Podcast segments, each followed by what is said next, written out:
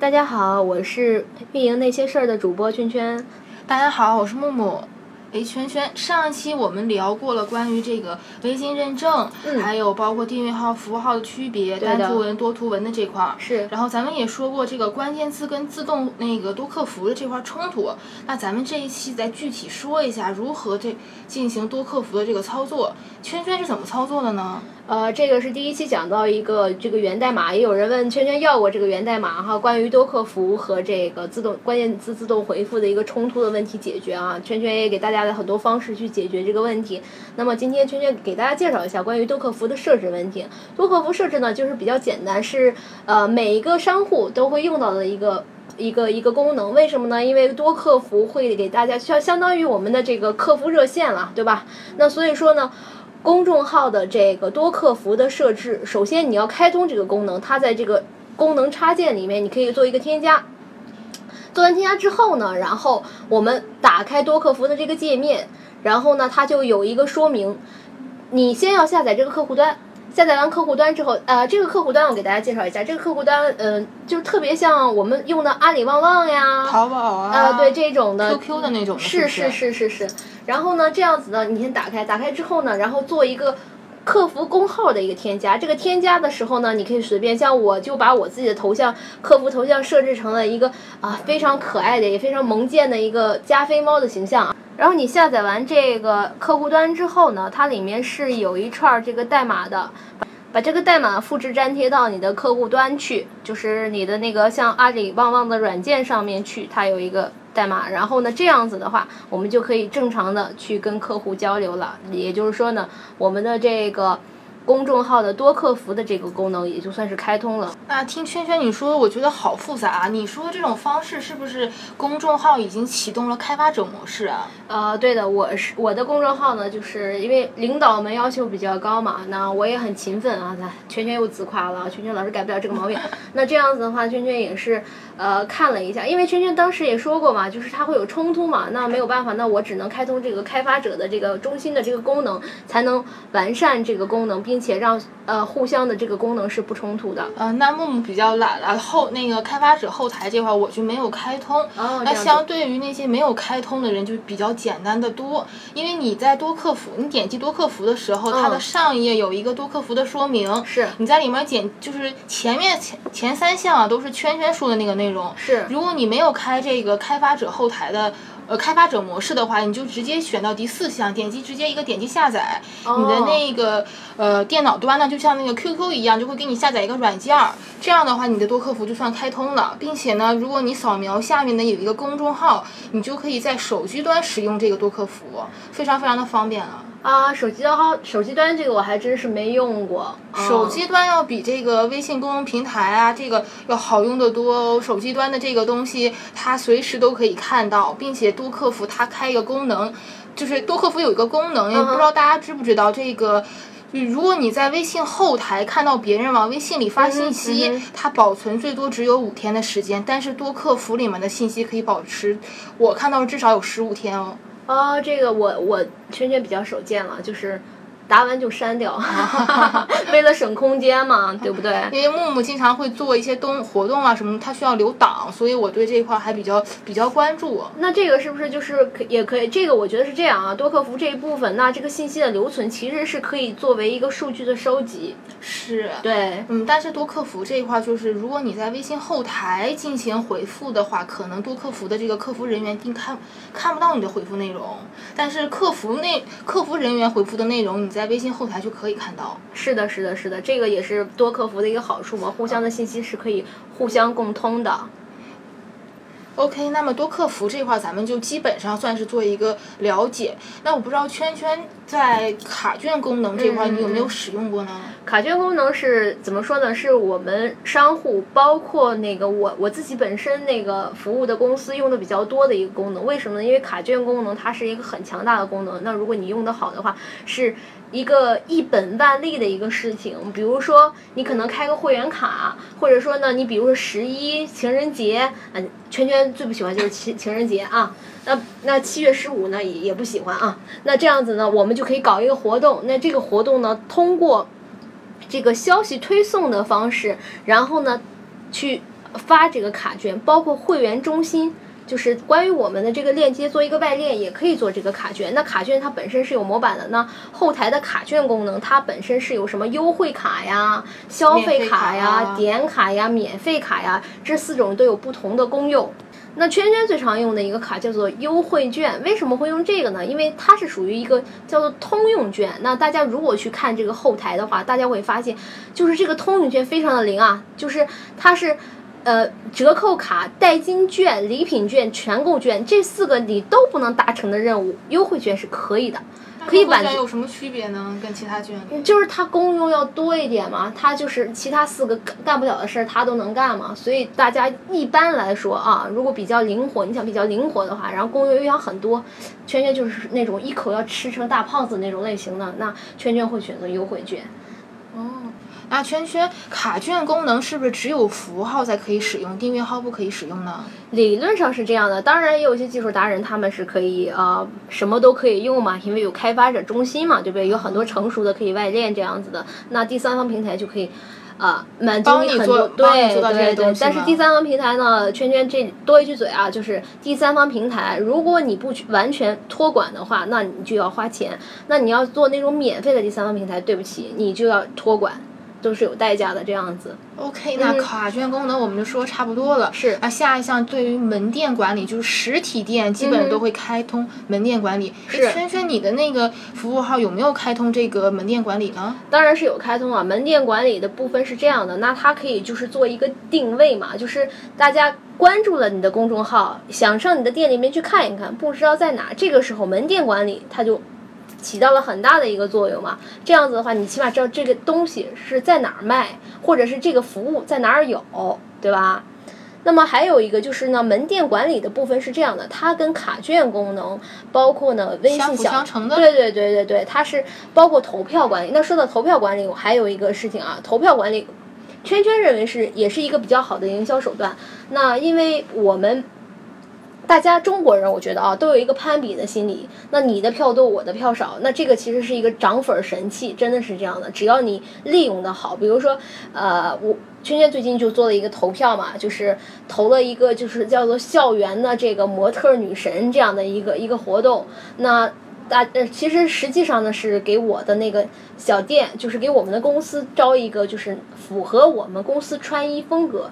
就是我们产品的那个风格的一个模特嘛，那女生都是爱美的，女生也喜欢别人去夸赞她。那这个投票管理的功能，就瞬间让我们公司的那个微信号立马就涨了很多女粉丝啊，而且是美女粉丝啊，女神级别的这种粉丝。木木倒是觉得哈，投票管理给木木的感觉稍微有点鸡肋哈，因为木木觉得这个投票管理你必须得先提供这个我们投票人这些呃，包括他的一些信息啦、照片啦。什么东西的？我就一直很希望这个微信公众平台能出这个调查问卷类的东西，因为我觉得调查问卷跟投票都很像。但是我觉得是这样的，其实调查问卷呢，你可以在卡券功能里面去实现。那么，呃，还是之前圈圈说的，那优惠券是可以可以做成那个会员中心的一种会员卡的形式。这样的话呢，在会会员卡它做一个反馈的时候，如果我们可以外链一个问卷，或者外链一个这个。呃，问卷调查的页面，那有兴趣的人，他们就可以，他们当然，你你做这个问卷一定是要给人一些，呃，怎么说呢？对，好，就是说白了，可能是好处比较俗，就是好处嘛，一定要是建立的这种，那人家可能动着笔，然后在手机上给你投一投，这个都是没有问题的。所以我觉得说卡券功能，呃，配合投票功能，这个是。很强大的一个功能，我觉得，嗯，木木一般来说是用那个单图文、多图文这块配合那个调查问卷，因为它不有一个那个点击原文吗？我们可以把这个练到那个专业那种投票网站来使用。嗯哼，但是你你要注意一点就是呢。因为有些人的这个，有些人喜欢用 Pad，有的人喜欢用手机，有的人喜欢用那种老人机，对吧？那可能就是会出现这个网页跳转的问题啊。然后可能有些人就是没有这个手机版的这个网页，那看起来就会很费劲。那这个是题外话了啊。那我还是真的很期待微信公众平台能出这个调查问卷的那个东西。但是我觉得这个东西是在呃后台有一个叫做这个。统计的部分，是它是可以做一个体现的，但是统计的部分可能大部分人用的比较少，因为数字、数据的东西更多一点。那这个数据部分呢，如果有机会，节目的时长也够的话，那我会开辟一期给大家讲讲这个事情，包括怎么去用数据去支撑你做的这些事情，都可以给大家说。OK，那我们再谈一下微信公众平台刚刚开通的一个新功能——微信小店。对哎，圈圈，你的微信公众平台是开通了微信小店是吗？对的，对的，我开通了这个微信小店的功能。那，木木对微信小店还真的不是太了解，因为它刚刚开通不久。那木圈圈给大家说一下吧，微信小店这块儿。好的，没问题啊，我给大家介绍一下微信小店。首先，怎么去开通微信小店啊？我们的公众平台后面有一个叫做“添加功能插件”的功能啊，在这里面你会找到微信小店的这个插件的功能，那点击开通。那开通微信小店呢，有几个条件：第一，你要是认证。对，服务号是一个，然后你要认证是第二个，那第三个是你要开通微信支付功能。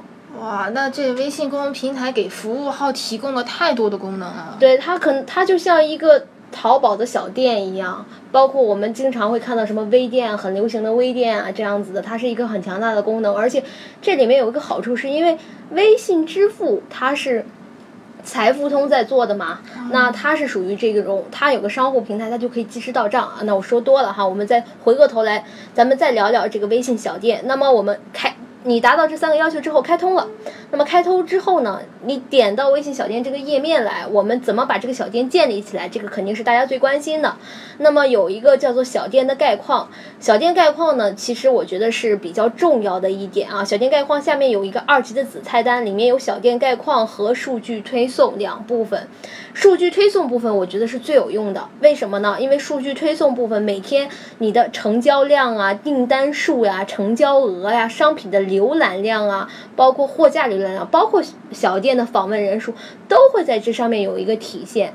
这样子的话，大家就可以通过这些数据了解到客人的一个消费的倾向，客人的一个消费的习惯。包括可以了解到客人的一个购买能力，很多相当于一个用户分析了。对对对对，而且呢，这个数据推送呢是每天是可以数推送到你自己管理绑定的微信号上去的。这个怎么去设定呢？你打开数据推送，然后直接扫描你当时认证的那个微信号，就是你用微信号去连嘛，因为我们都是用手机，包括呃呃 QQ 号去去申请的微信号嘛，所以呢你就可以连上。那做完扫描认证之后呢，每天这个数据就会自动自发的发到你的呃微信上去了。那有没有一天几条或者这么一说呢？呃，这个就是一天一条给你做一个推送，它基本上这个推送会在早上的九十点钟给你发哦。然后呢，我们再来说说这个添加商品。添加商品，我觉得我不用多说，大家都知道，那无非是添加商品的属性啊、图片呀、包括很多东西啊。然后我们再来看看，包括这个。呃，下一个功能叫做商品管理功能。商品什么叫商品管理功能啊？商品管理功能就是你添加好的这些商品是要上架呀，还是要修改？那微信这个东西啊，有一个很有意思的地方，就是你想修改这个商品，在它上架的情况下是没有办法修改的。那你要怎么修改商品？你一定是撤下来。对，先要把这商品下架，然后再去修改商品的相关信息。但是呢，只是图片，呃，属性是不可以修改的，就是你一次就要把它上全了，如否则的话，那属性部分是没有办法修改的，它只允许你上传一次。那其他的照片呀、或者底下的一些商品的一些呃文字性的描述，你可以做一些，就是下架之后做一些修改，然后再上架。那货架管理，什么叫货架管理啊？我给大家举个例子，我们都有菜单功能，菜单功能呢有一级菜单和二级菜单，对吧？那我们这个你要做这个微信的这个小店，那怎么让大家去点到你那个商品栏里？那这个就就叫做货架，就是微信规定这叫货架，那就是一个页面。那么基本上来说呢，这个货架是你做好的一个页面，像微店啊，很多的就是体现出来是一个页面，然后呢，把这个页面的链接直接安到你的二级菜单里面去。大家在访问你的公众号的时候，直接点击二级菜单的名字，比如说什么呃线上商店呀、什么书架呀、什么谋生啊，诸如此类啊这种的，然后点开直接就进入了你的这个货架货架里面。那货架里面就是一个商品的一个展示的一个页面，有很多商品可以供大家选择哦。然后订单管理。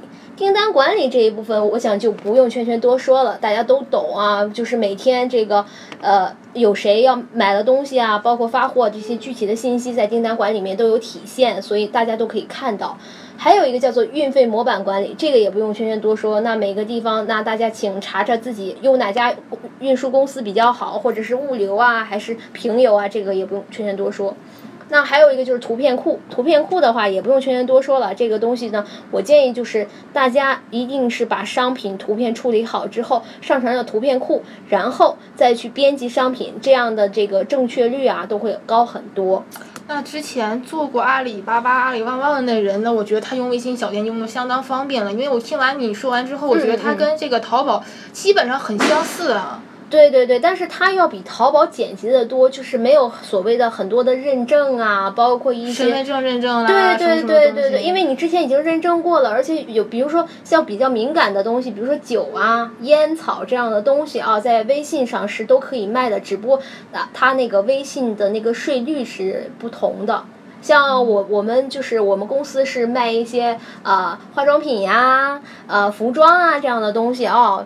自己品牌的东西，它的那个税率是百分之五这样一个税率。那淘宝的话，可能对其他东西要求就税率可能高一些。对对对对，可能是千分之几啊什么的都很有可能。那整体来说，微信小店这个链接总体就是我们上一期说在这个自定义菜单里面进行的，是不是？对对对，所以说我我个人觉得，就是货架管理的部分，也就是自定义菜单链接进去的这个商品的展示网页，这个是我觉得大家是应该对下功夫去做的，怎么？怎么做这个图片呀？怎么做一个展示啊？怎么去排版？那大家又动脑筋了。那动了脑筋呢，才能赚钱，对吧？OK，那今天的时间也差不多了，那我们今天就先跟大家聊这些。呃，行行行，那我觉得今天圈圈最近这一周也是在做一个微信的其他方面的一个，包括呃，我我是想跟大家再说一件事情，就是门店管理的部分。那门店管理的部分呢，我是想说，大家其实呢，尤其是有这种实体店的。可以做一个 WiFi 的这种的一个定点的一个关注，那这样子的话呢，呃，到你店里的人只要用你的 WiFi，那基本上就跑不了，那就会变成你的潜在的客户，那也有些粘着性，你觉得呢？是，确实是一般来说。要到店之后让他扫一扫二维码，关注微信公众平台其实很麻烦。对对对。但是每一个客户进店，第一句话一定会问你们家 WiFi 密码是多少。对，是是。所以这个门店功能里面，其实你可以内置一些 WiFi 的这个功能，然后让它更强大、更强化，然后也让呃这样的话，我们也比较的主动，不会很被动。那是对，是这样子的。呃，那我就啰嗦这么多，那我们今天的节目就到此结束。OK，大家再见。拜拜。